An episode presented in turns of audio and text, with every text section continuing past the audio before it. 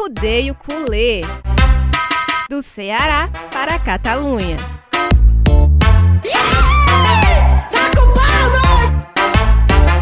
Fala galera, ligadinha aqui no Arrudeio Culê. Estamos começando mais um podcast, mais um episódio aqui do nosso podcast, falando sobre o pós-jogo do Barcelona contra o Valladolid, que aconteceu hoje, segunda-feira, é, lá no Camp Nou. Estamos aqui novamente, junto de vocês, eu, Marta Negreiro, Negreiros e Davi Sacramento. Tudo certo, Davi? Hoje tá difícil, viu?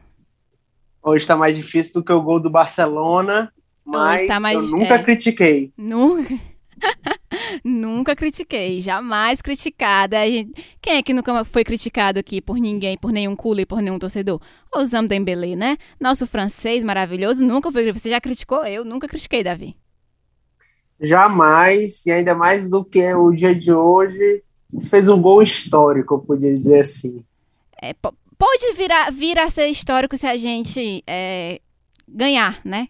o, Campeonato Espanhol, terminar em primeiro lugar. Mas, enfim, é, hoje o Dembélé foi o nosso salvador da pátria, né? Fez um gol, apareceu, foi decisivo, fez um gol que deu a vitória pra gente ali no finalzinho do segundo tempo, no finalzinho do jogo, aos 44 minutos do segundo tempo. E o que é que você acha, Davi? Você acha que realmente ele foi um salvador improvável?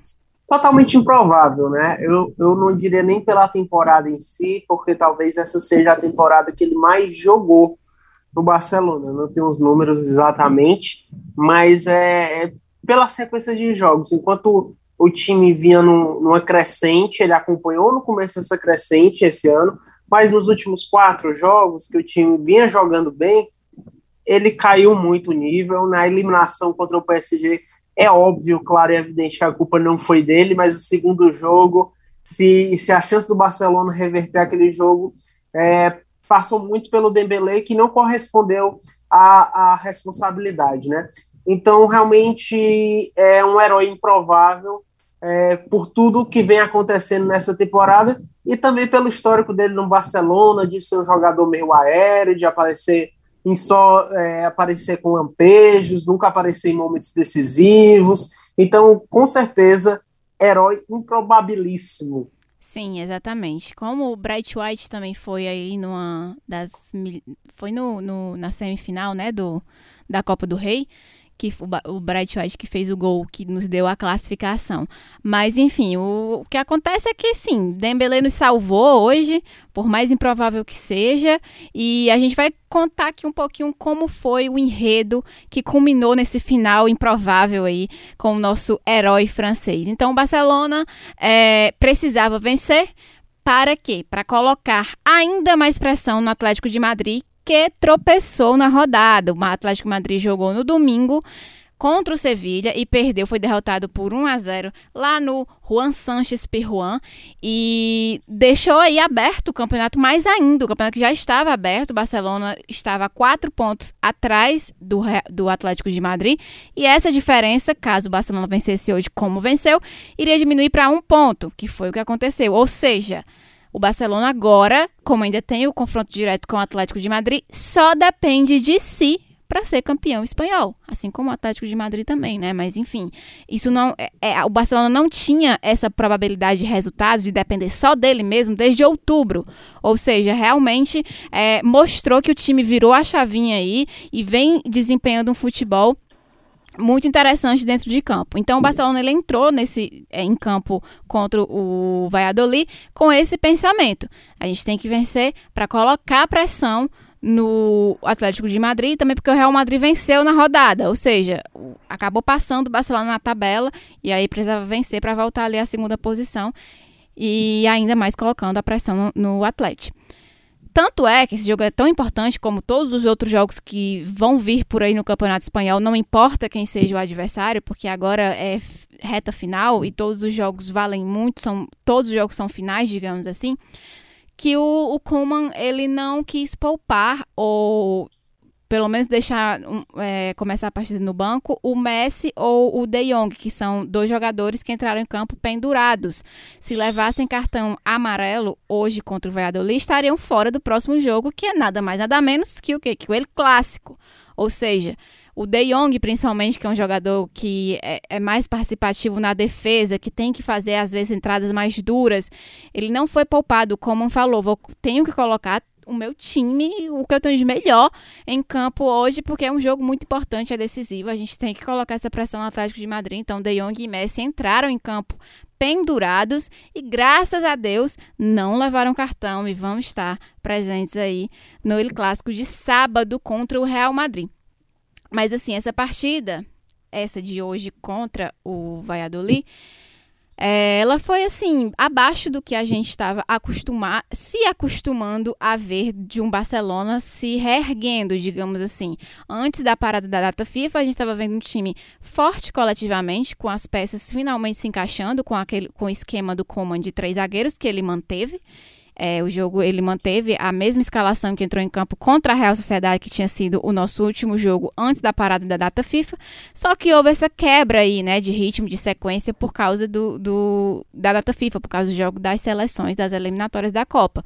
Então, é, acabou que o time, talvez por isso, ou enfim, por algum motivo, não voltou com tanta é, ligação, assim, como estava indo é, nas rodadas anteriores, e foi um pouco abaixo do, do desempenho esperado. Não foi assim, as peças é, não foram, não se encaixaram tanto, o jogo coletivo não rendeu tanto, mas não foi um desastre. Foi um jogo que, enfim, não aconteceu, é, o jogo não fluiu tão bem coletivamente como vinha sendo, mas que não foi um desastre, longe disso, só foi abaixo mesmo, né, Davi? É abaixo, é aquele jogo que se você olha aqui, se o Barcelona, eu pensei logo no começo, no começo dos 15 primeiros minutos, o jogo estava difícil, a primeira chance foi do Real Valladolid, inclusive com a bola na trave, mas é, é aquele jogo que se o Barcelona faz um, um gol logo no começo, era completamente diferente a história, teria sido talvez uma goleada, o Valladolid é um time que luta, luta e briga contra o rebaixamento, mas é aquele típico adversário que a gente vê há anos enfrentando o Barcelona no Camp Nou, linha de cinco, é, uma linha de três e dois na frente, mas esse, esses dois, um vem, vem compor, dependendo do lado que está a bola. Então, realmente um time muito fechado, time bem compacto. Então, realmente um jogo bem difícil, mas se, se o Barcelona tivesse feito um gol, talvez as coisas fossem diferentes. E além assim, você pode dizer, ah, mas o Barcelona talvez não criou tanto para fazer gol. Eu discordo porque o Barcelona criou algumas oportunidades no primeiro tempo. É claro que não criou no volume, no padrão de qualidade Barcelona que via criando, mas você teve lances ali é, no primeiro tempo mesmo que com, com o Pedri, com o próprio Messi, é, algumas grandes oportunidades que o Barcelona não é que desperdiçou, é que o Massip, goleiro cria da base do Barcelona, é o super Massip, goleiro baixinho, fez a diferença hoje e, e, ele não queria deixar a bola entrar de jeito nenhum. Então a gente tem que reconhecer que talvez o Barcelona não foi aquela coisa, não foi, não desempenhou naquele nível que a gente espera, mas a gente também tem que reconhecer o mérito do, do goleiro adversário, que realmente fez um grande trabalho hoje. Hoje ele pegou até pensamento, fez grandes defesas e realmente se superou ali.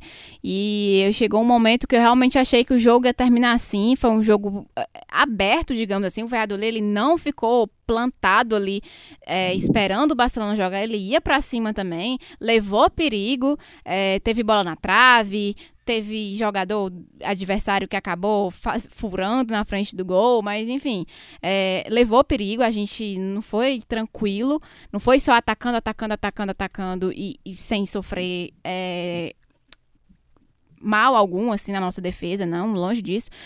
Só que é, também faltou, acho que, tipo assim, você até já tinha comentado sobre, mais atuação dos laterais no ataque. Os laterais hoje não, não estavam tão bem. O Alba, acho que foi melhor que o Deste. O Deste, principalmente, estava mais aéreo, enfim, não, não entrou muito bem em campo.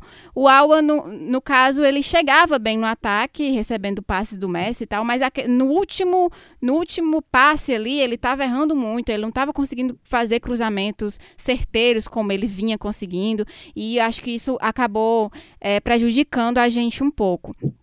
Ao contrário, a gente tem um destaque positivo que foi o De Jong, que jogou muito. O De Jong estava na zaga, o De Jong estava no meu campo, o De Jong estava aparecendo no ataque como opção de ataque. Então ele realmente hoje ele dominou aquele campo ali do Camp Nou, foi dele, fez uma grande partida.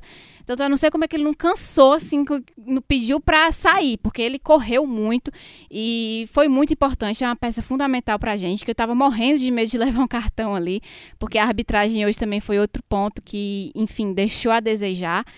Teve ali uma expulsão pro, do, de um jogador do Atlético, do Atlético, perdão, do Valladolid, que foi assim inesperada e, digamos assim, surreal, porque para mim não foi lance de expulsão.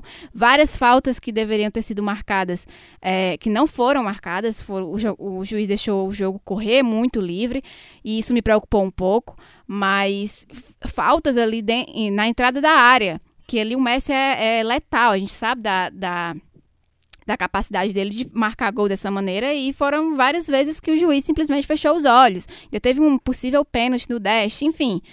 Então teve essa parte aí negativa em contraponto da boa partida do De Jong. E aí, no segundo tempo, o Coman fez algumas alterações, eu acho que, tipo, não surtiram tanto efeito, não fizeram tanta diferença, mas o Barcelona, ele teve uma postura interessante, de mesmo sabendo, percebendo, ah, cara, o time não tá jogando tão bem, não tá envolvendo, não tá fazendo aquele futebol bonito e vistoso, mas a gente tem que tentar, não pode desistir, e essa postura me deixou bem, bem feliz, na verdade, porque é, se fosse o Barcelona de, um, de uns tempos atrás, já era, tipo assim, meio que se conformava com o resultado, Dessa vez não, eles não desistiram. E o Coman gritando na beira do campo, vai, vai, vai, vai, até que uma hora entrou, né? Até que uma hora o Dembélé apareceu ali como o salvador e deu a vitória pra gente no finalzinho de um jogo que foi assim, é, o resumo do jogo é esse, foi na raça, foi uma vitória não foi linda, não foi um resultado é, elástico, não foi uma goleada, foi realmente aquela vitória assim que quase que não vem, que, que veio assim na força do ódio, mas veio, o importante é isso, e time que ganha campeonato, ele tem que saber vencer jogos dessa forma também, tem que saber sofrer. Com certeza, e é, é, é só uma observação que talvez a gente perca de vista, do elenco titular hoje, o único jogador a jogar a data FIFA fora da Europa foi o Dash, né? Então isso. talvez por isso é, ele tenha ficado um pouco abaixo. Ele viajou é, para América do Norte, América Central, uma viagem bem mais distante. E na, na seleção dele ele tem uma ele joga nos, pelos Estados Unidos. Ele tem uma função talvez até mais desgastante do que tem pelo Barcelona. Então realmente a questão física da viagem e dos jogos pode ter pesado nesse desempenho sim do Dash. E eu acho que a Marta quer dar uma, mandar um abraço pro nosso amigo Caio Ricardi, ah, né, claro, Marta? Claro, o Caio passou o jogo inteiro dizendo, não, esse jogo aí vai ser empate, eu conheço futebol, não preciso nem assistir pra saber se 0x0 Se não for 0x0, é derrota do Barcelona, passou o jogo inteiro, e eu, não, não, não, não, mas no fundo eu tava com medo mesmo de ser 0x0, que eu tava com muita cara de 0x0, o Barcelona perdeu chances ali que eu dizia, cara, essa bola não entra hoje, eu vou ter que aguentar o Caio Ricardi pé do ouvido, mas Dembemito não permitiu que isso acontecesse, nos deu a vitória, nos deu os três pontos, nos deu mais esperança ainda na Liga Espanhola. E é isso, cara. O jogo foi esse, foi um jogo de, de superação mesmo, assim, de realmente não desistir e de correr atrás do resultado. E agora o Barcelona tem uma semana aí praticamente para se preparar para o principal jogo assim, da vida de sempre é ele clássico, não importa é, se é amistoso, se é campeonato de, sei lá, de, de ping-pong, não importa, ele clássico tem que ganhar, sempre. É, é um jogo à parte, e ainda mais na, na, na situação, no contexto que a gente está, porque realmente é uma final, Real Madrid é um adversário direto, a gente precisa vencer para abrir mais ainda vantagem do terceiro colocado e não deixar o Atlético escapar aí na liderança. E o Real Madrid joga amanhã pela Champions, né, Davi? Ou seja, não vai ter uma semana inteira de preparação, vai ter esse jogo aí importante que vem pela frente contra o Liverpool, então eles têm essa desvantagem aí de ter um tempinho a menos para se para focar no jogo. Sim, o Real Madrid, eu acredito que, sendo bem sincero, olhando do lado do Real Madrid, claro que o Real Madrid ainda tem chances de chegar ao título, mas o Real Madrid, no momento, acho que está mais focado é, na possibilidade de um título da Champions League. Mas assim, claro que contra o Barcelona eles vão fazer de tudo para que o Barcelona também não leve o título, para que, certeza. enfim, são os dois maiores rivais dele que estão na disputa, Barcelona e Atlético de Madrid, então eles vão tirar uma força extra, mas é um jogo amanhã é, contra o Liverpool, Liverpool é campeão europeu há duas temporadas atrás, é, é um jogo muito difícil, o Liverpool marca pressão muito forte, é, o estilo heavy metal do Klopp exige muito físico dos adversários, então é Sim. muito provável que o Real Madrid se desgaste muito nesse jogo e Deus queira que surta efeito no sábado esse desgaste, que o Barcelona vai vir descansadíssimo para esse jogo, apesar, da, apesar do jogo de hoje ter sido muito desgastante. O Barcelona tem essa vantagem e espero que a gente possa, possa dar a lógica né, do Barcelona ganhar na casa do Madrid.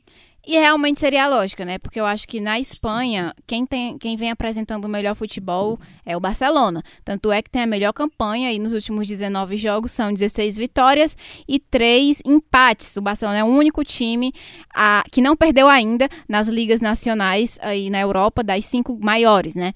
O Barcelona foi o, é o único que ainda não perdeu, ou seja, está invicto no Campeonato Espanhol. Em 2021, per perdemos na Champions League, né? Perdemos para o Paris Saint-Germain, mas na La Liga seguimos aí intactos. Então, isso aí vem mostrando a força do Barcelona, que está se sobressaindo ao Atlético de Madrid e em, em, atuação também ao Real Madrid, em desempenho dentro de campo. Tanto é que o Atlético ele vem mostrando desgaste, sinais de desgaste, não sei se físicos, porque enfim, o time do Simeone é um, é um estilo de jogo que exige muito dos físicos dos jogadores, a gente já até discutiu sobre isso aqui uma vez, mas enfim, o importante é que o Barcelona vem sendo o, o time que vem demonstrando o melhor atuação e desempenho dentro de campo.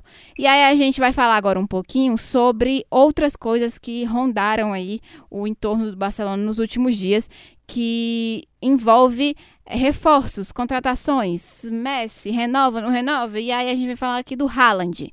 O Haaland, o Laporto, presidente do Barcelona, teve uma reunião com o Mino Raiola, que é o agente do Haaland, e o pai dele.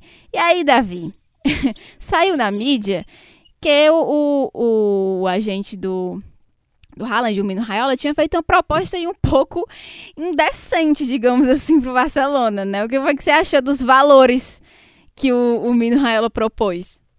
Os valores são de comissão, né? O que a gente sabe são é, a questão da comissão são 20 milhões de euros para a gente, 20 milhões de euros para o pai, 40 milhões de euros, que dá 280 milhões de reais só de comissão, fora o dinheiro a ser pago para o Borussia e uma é, série de exigências, é, inclusive, exigências. A, inclusive a renovação do Messi.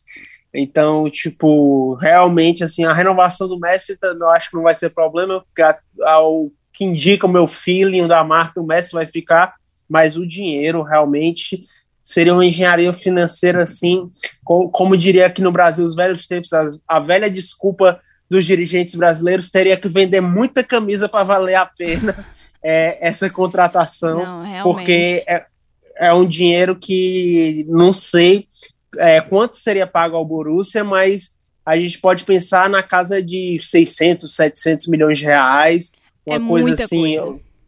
É muita coisa, é muita coisa para um jogador que é um, querendo ou não, é um jogador Ainda que é, é uma aposta. É uma promessa. É. é uma promessa. Só jogou, jogou em um time pequeno, é, e depois foi para o Borussia, nunca ganhou nenhum título tão relevante, é, nunca foi estrela em um time tão grande como o Barcelona, então realmente é uma aposta, claro que queríamos que ele viesse, mas eu acho que ele tem outras opções no mercado que, a qual o custo-benefício pode ser melhor.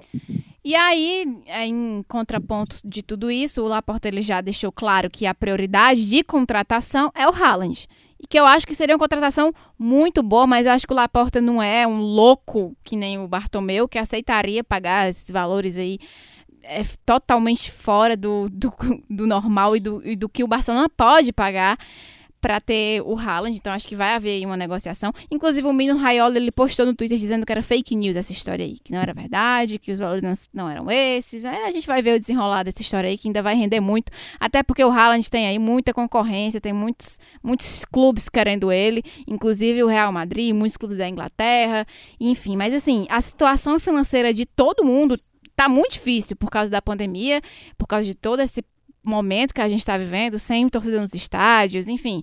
Eu acho que, no momento, praticamente quase nenhum clube no mundo vai poder pagar tanto assim por um jogador que ainda não está maduro o suficiente para ter tanta, é, tanto pedigree, assim, digamos. Por outro lado, com certeza. outros assuntos voltaram a rondar ali o nosso o Camp Nou, digamos assim, né? E aí voltou. Ela sempre volta, ela sempre é renovada. A novela Neymar no Barcelona, ela sempre volta quando você acha que ela não morreu agora. Não. É que nem Grey's Anatomy, sempre tem mais uma temporada e o povo sempre revive. É a mesma coisa. Neymar voltou aí, estão dizendo que o Neymar estava em, já está em contato há algum tempo com a gestão, com a diretoria do Barcelona e manifestou seu desejo de voltar. Por quê? Porque ele disse que tem certeza, para ele está muito claro que o Messi vai renovar com o Barcelona e que o desejo dele é jogar ao lado do Messi de novo. Então por isso ele quer voltar. E aí é um pouco mais complicado ainda do que o Haaland, porque o PSG não vai liberar assim por tão pouco. Eu acho que não, é muito improvável que essa negociação seja assim tão simples. Até porque o PSG pagou muito caro no Neymar, né? Foi a contratação mais cara da história do futebol.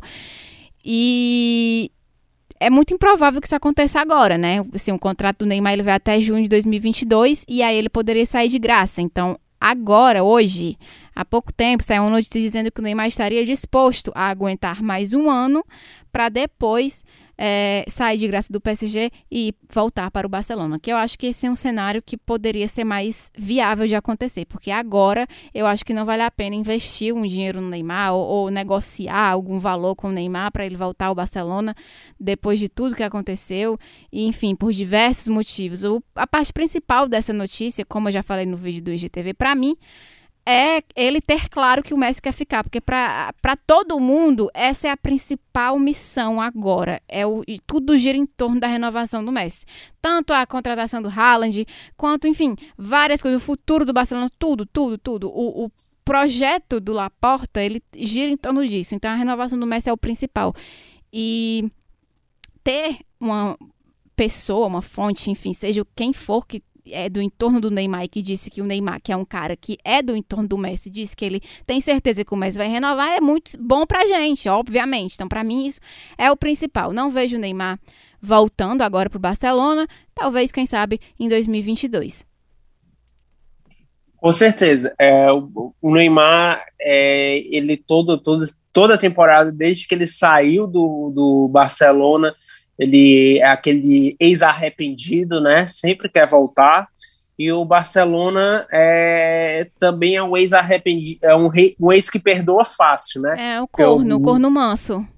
É, o Barcelona, desde que o, o, Neymar saiu, o Neymar botou o Barcelona na justiça, negociação super nebulosa, é, a torcida com ódio do Neymar e o Barcelona sempre atrás do Neymar, né? Assim, o Bartomeu sempre foi atrás, falou, falou aquele, aquela com a dor de cotovelo, disse uma vez até que o Dembélé era melhor que o Neymar, o que não é verdade, Louco, mas ele sempre foi atrás do Neymar, sempre deixou as portas abertas. O único problema sempre foi o shake do PSG, porque dinheiro para ele não é problema e o Neymar não tem multa rescisória. Então, pro Neymar, o PSG, se quiser vender o Neymar por um bilhão de libras, o PSG vende. Então, realmente, o único problema foi esse. E mesmo que ele venha a vir de graça na, na próxima temporada, em 2022, no próximo ano, na verdade, isso é um de graça entre aspas, porque a gente sabe que o Neymar tem um dos maiores salários do mundo,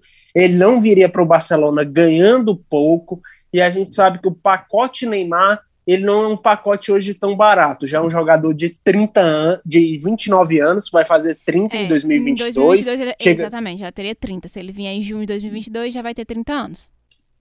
30 anos, é um jogador que corre caramente, se lesiona, é, deixa o seu time Paris Saint-Germain na mão várias vezes, e assim, querendo ou não ser uma displicência, se ele não se cuida, enfim, a lesão é sempre praticamente no quinto metatarso do pé direito, então já denota que é um problema meio crônico. Então isso, isso já seria um problema grande para o Barcelona.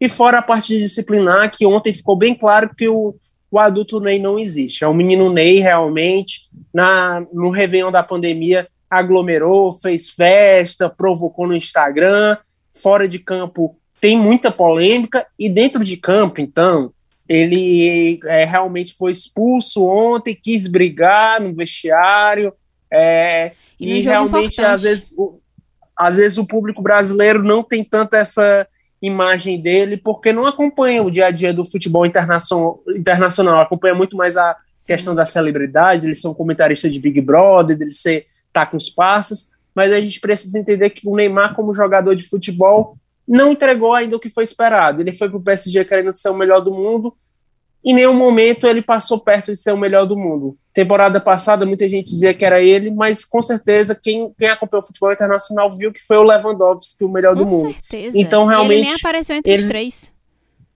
Ele não apareceu entre os três, ficou atrás de Messi e Cristiano Ronaldo. Então, realmente, ele não, não entregou em nenhum momento que era esperado. E será que com 30 anos ele vai entregar alguma coisa para o Barcelona? Eu acho muito difícil, eu acho uma conta muito cara. E eu acho que a gente tem que olhar mais para o Borussia Dortmund. Todo mundo quer o Haaland agora, mas o Borussia Dortmund contratou o Haaland bem mais barato. Então o Borussia tem uma observação de mercado que o Barcelona nunca teve. Talvez a gente tenha que começar a observar melhor o mercado do que trazer só medalhões e contratações Exato. meio que midiáticas. É exatamente isso que eu, eu concordo. E eu acho que é, esse essa cultura de tentar trazer ah, esses medalhões, esses caras, nananana, não deu certo, cara, não deu certo. Aí o Neymar quando ele chegou deu certo sim, o Soares também.